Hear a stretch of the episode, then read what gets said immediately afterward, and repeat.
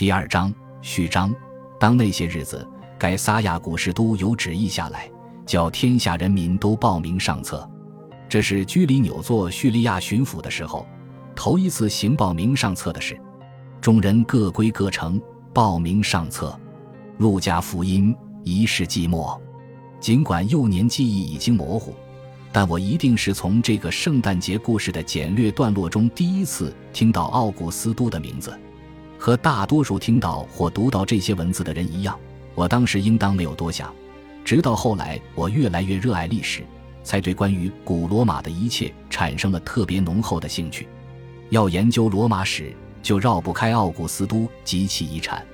他是罗马的第一位皇帝，他最终用蒙着面纱的君主制取代了延续近五百年的共和国。他创立的体制使得罗马帝国稳定发展了约两百五十年。在这期间，帝国比任何其他时候都更为幅员辽阔、繁荣昌盛。三世纪，罗马帝国面临着数十年的危机，在经历了宏大深刻的改革之后才生存下来。即便如此，一直到十五世纪，在君士坦丁堡执政的罗马皇帝都自命为奥古斯都的权力与威望的合法继承者。毋庸置疑，奥古斯都非常重要。同时，他的故事也具有强烈的戏剧性。我在向学生传授关于奥古斯都的课程时，总是会停下来提醒他们：奥古斯都投身于极其凶残的罗马政治时，还不到十九岁，差不多比我的所有学生都年轻。在描述他的所作所为，他如何驾轻就熟又冷酷无情、毫无忌惮地周旋于内战时，我们常常忘记他当时还是个毛头小伙子。他是遇刺身亡的尤利乌斯·凯撒的生孙，被后者立为主要继承人，并获得了凯撒的名字。这意味着凯撒将他收为养子。在罗马，权力不是世袭的，但在凯撒这个名字的支持下，他将死去的独裁官的亲信召集到自己麾下，宣布了自己的意图，即继承养父的所有官职和地位。随后。尽管困难重重，而且遭到经验远比他丰富的竞争对手的阻挠，他还是成功的实现了自己的目标。马克·安东尼是他的最后一位竞争对手，于前三十年被击败并殒命。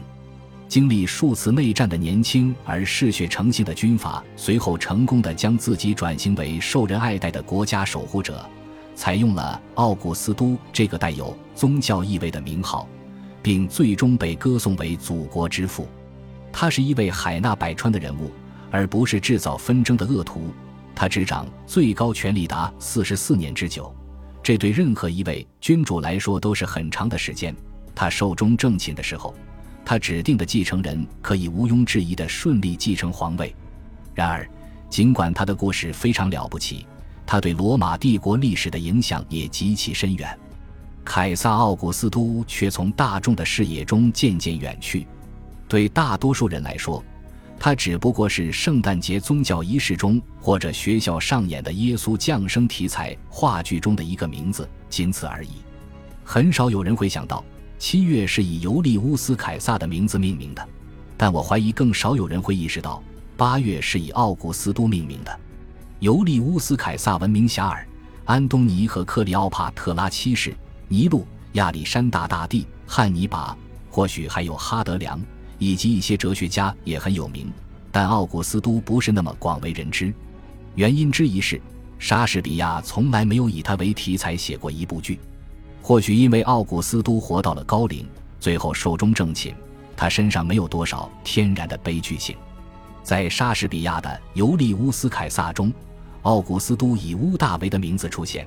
在安东尼与克里奥帕特拉中，则被称为凯撒，但这两部剧中，他的角色都不是特别鲜明有趣，不如布鲁图斯和安东尼给人留下的印象深刻，甚至也比不上埃诺巴尔布斯那样的小角色。在剧中，他主要是作为安东尼的陪衬，显得软弱甚至怯懦，却能冷酷而熟地玩弄权术。与他相比，安东尼被塑造的有血有肉，英勇无畏。激情澎湃，古代史料中已经注意到了这两人的差异，其根源在于当时的宣传战。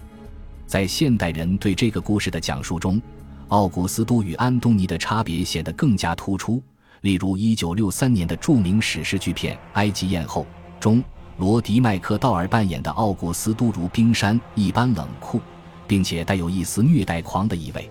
电影中的奥古斯都精于算计、奸诈阴险、冷酷无情，所以观众倾向于同情安东尼和克里奥帕特拉七世，他们的死显得特别悲惨，因为这些故事说到底是以这一对鸳鸯为主角的。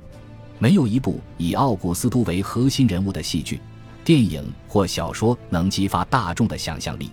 在罗伯特·格雷夫斯的小说《我克劳迪》。以及根据他改编的精彩的 BBC 版电视剧中，奥古斯都仅仅是一位比较重要的配角。格雷夫斯对奥古斯都的描写非常正面，他是一位淳朴、情绪化、偶尔露出凶相的老人，但被他那精于权谋而且残忍暴虐的妻子李维亚耍得团团转。这些故事扣人心弦，趣味横生，但总的来讲不能帮助我们理解奥古斯都何以如此重要。让我们很难把那个玩弄阴谋诡计的青年与常常被欺骗和愚弄的皇帝联系起来。奥古斯都的生平远不止这些，而且更多的故事绝不是沉闷无聊的。有人认定他的成功是必然发生、不可避免的，要么是因为他的政治天才，要么是因为时势使得罗马必然出现君主制，或早或晚。这是一个很大的错误。奥古斯都的长寿让所有人吃惊，他的成功，尤其是早年的成功，也令人意外。在很多时候，他更像是一个赌徒，而不是小心算计的运筹帷幄者。奥古斯都冒了很多险，尤其是在内战期间，而这些风险并非都取得了很好的结果。有时人们没有认识到，其实奥古斯都非常像尤利乌斯·凯撒。比如他摆脱自己造成的困境的本领，我们也没有任何确凿证据能够表明他建立新政权的计划是在长时间内逐渐成熟的。事实上，这个过程包括了很多随机应变和试验，通过不断摸索、尝试、吸取教训来建立新体制。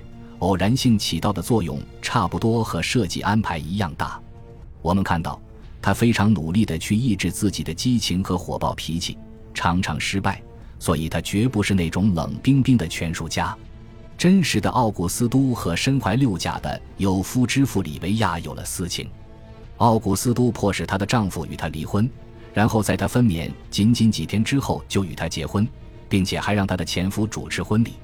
我们或许觉得这更像安东尼做的事情，甚至更像尼禄的所作所为。除了激情洋溢之外，他还颇有些残暴。奥古斯都。安东尼和他们的后三头同僚李必达都犯过大屠杀的罪行，比如在有名的公敌宣告期间，其他很多时候也犯过这样的罪行。这个时期的其他军阀并不比他们心慈手软，不过这也不能洗脱他们的残酷暴行。尽管后来的奥古斯都温和克制，但我们实在很难喜欢年轻的奥古斯都。现代大多数为他立传的传记家也颇感棘手。不知道如何将这个人迥然不同的两面联系起来。通常的解决办法是将他的故事分为两段，从他最初的崛起一直到亚克星角大捷，很显然自成一体，充满了南征北战和阴谋诡计，涉及许多著名人物，如西塞罗、布鲁图斯、塞克斯图斯、庞培和克里奥帕特拉七世。然后，很多传记家会直接跳到他的晚年。讲述他选择继承人时遭遇所谓的阴谋，这两段截然不同的故事，相当于莎士比亚和格雷夫斯挑选的主题，这绝非偶然。其他作家，尤其是学者，通常也将其叙述定格于前三十年。对于奥古斯都的余生，则主要讨论更广泛的主题，例如奥古斯都和元老院、奥古斯都和各行省，以及奥古斯都与宗教。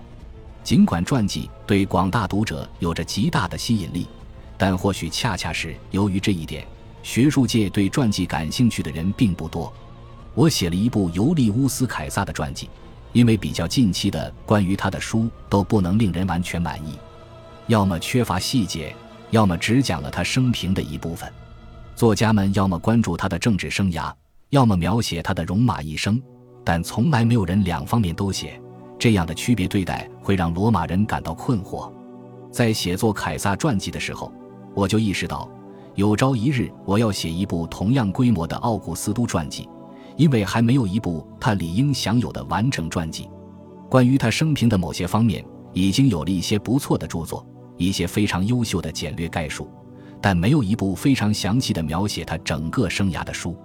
从不同主题入手的策略有一个很大的缺陷，那就是关于政府采用的政策、思想或图景的讨论会让读者眼花缭乱，看不到奥古斯都这个人。